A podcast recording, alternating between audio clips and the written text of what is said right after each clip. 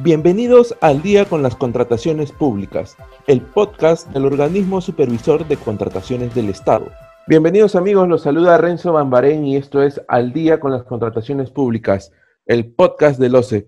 Hoy vamos a hablar sobre el Tribunal de Contrataciones del Estado. Para ello, hemos invitado al doctor Héctor Inga. Él es presidente del Tribunal de Contrataciones del Estado de OCE y nos va a brindar detalles y nos va a explicar las funciones de este órgano tan importante en OCE. Buen día, doctor Inga. Muchas gracias por estar con nosotros en Al día con las contrataciones públicas. Renzo, ¿cómo estás? Buenas tardes. Aquí estamos a tu disposición para las inquietudes que se quieran formular. Muchas gracias, doctor, por estar con nosotros.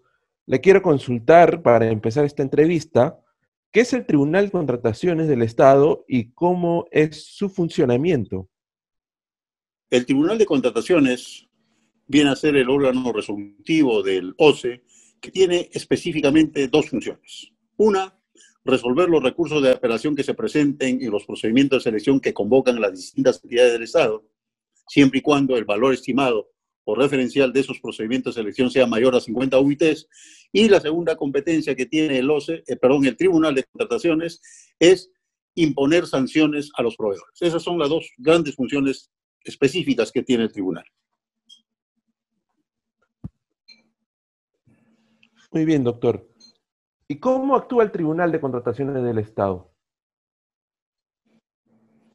Tal como se puede apreciar de todas las actividades que desarrolla el Tribunal de Contrataciones, eh, ella puede tomar conocimiento, ¿no? A través de distintas formas pero específicamente en los dos procedimientos que tiene competencia, en el caso del recurso de apelación, por ejemplo, solo va a poder intervenir el tribunal cuando se presente efectivamente un recurso de apelación ante ella, ya sea a través de la mesa de partes física que tenemos a nivel nacional en las oficinas desconcentradas, o, o a través de la mesa de partes virtual que ahora está operando. En cambio, en el caso de los procedimientos sancionadores, estos se inician por denuncia, la denuncia puede formularse por la entidad pública donde se ha cometido la infracción, por terceros, es decir, cualquier ciudadano puede formular denuncia, a solicitud de otros órganos del OCE, ¿no? que comunican al tribunal que han tomado conocimiento de la comisión de una infracción, o de oficio. ¿no? Hay la posibilidad también el tribunal que de oficio pueda disponer que se inicie, que se abra un expediente sancionador para que una vez que se hagan las indagaciones correspondientes, se inicie propiamente el procedimiento sancionado. Muy bien, doctor. Ahora, sobre las, las decisiones del Tribunal de Contrataciones del Estado, ¿estas decisiones son apelables? ¿Cuál es el curso que siguen estas decisiones? La, las decisiones que emite el Tribunal de Contrataciones del Estado viene a ser lo que se denomina en el ámbito jurídico última instancia administrativa.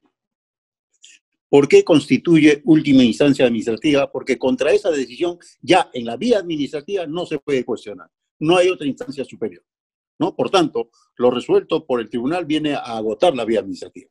La única forma que se tiene de cuestionar lo decidido por el Tribunal de Contrataciones del Estado es a través de la acción contenciosa administrativa que tiene que presentarse ante el Poder Judicial. Esa es la forma de cuestionar las decisiones. Alguien que no esté de acuerdo con lo que se ha resuelto en un respecto de un recurso de apelación, alguien que no esté de acuerdo con la sanción que le hayan impuesto, ¿no? Eh, la única vía que tiene para cuestionarla es a través de la acción contenciosa administrativa ante el Poder Judicial. En el caso específico de los procedimientos sancionadores, hay que precisar que una vez que el tribunal impone la sanción, el sancionado, el que no esté de acuerdo con la eh, sanción que se le ha impuesto, tiene la opción de presentar un recurso de reconsideración, pero que va a ser resuelto por el mismo tribunal.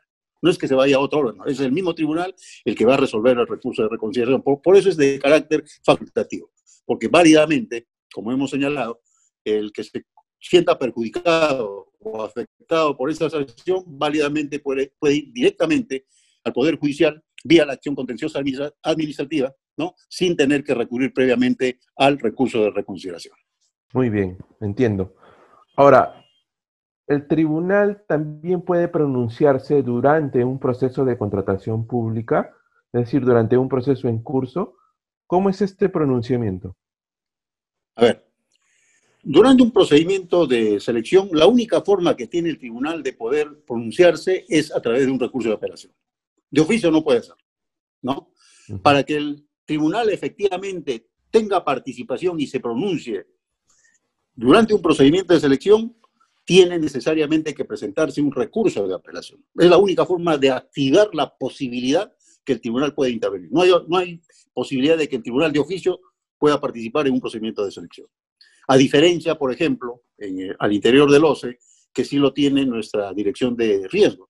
La dirección de riesgo sí tiene la facultad para de oficio ellos intervenir en un procedimiento, cosa que no tiene el tribunal. El tribunal solamente va a poder participar en un procedimiento de contratación o un procedimiento de selección cuando se haya presentado un recurso de apelación.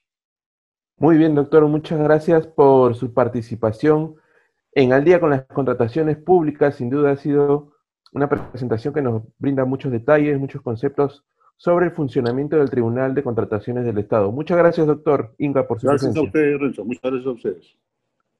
Muy bien, amigos, llegó el final de Al día con las contrataciones públicas, el podcast del OCE. Será hasta la próxima semana en una nueva edición. Por favor, no dejen de seguirnos a través de las redes sociales de OCE en Facebook, Twitter, LinkedIn e Instagram, donde publicaremos constantemente contenido sobre las contrataciones públicas. De igual forma, pueden suscribirse al boletín mensual de OCE, que les permitirá recibir un resumen de noticias de contrataciones públicas el primer martes de cada mes. Hasta la próxima semana. Gobierno del Perú. El Perú primero.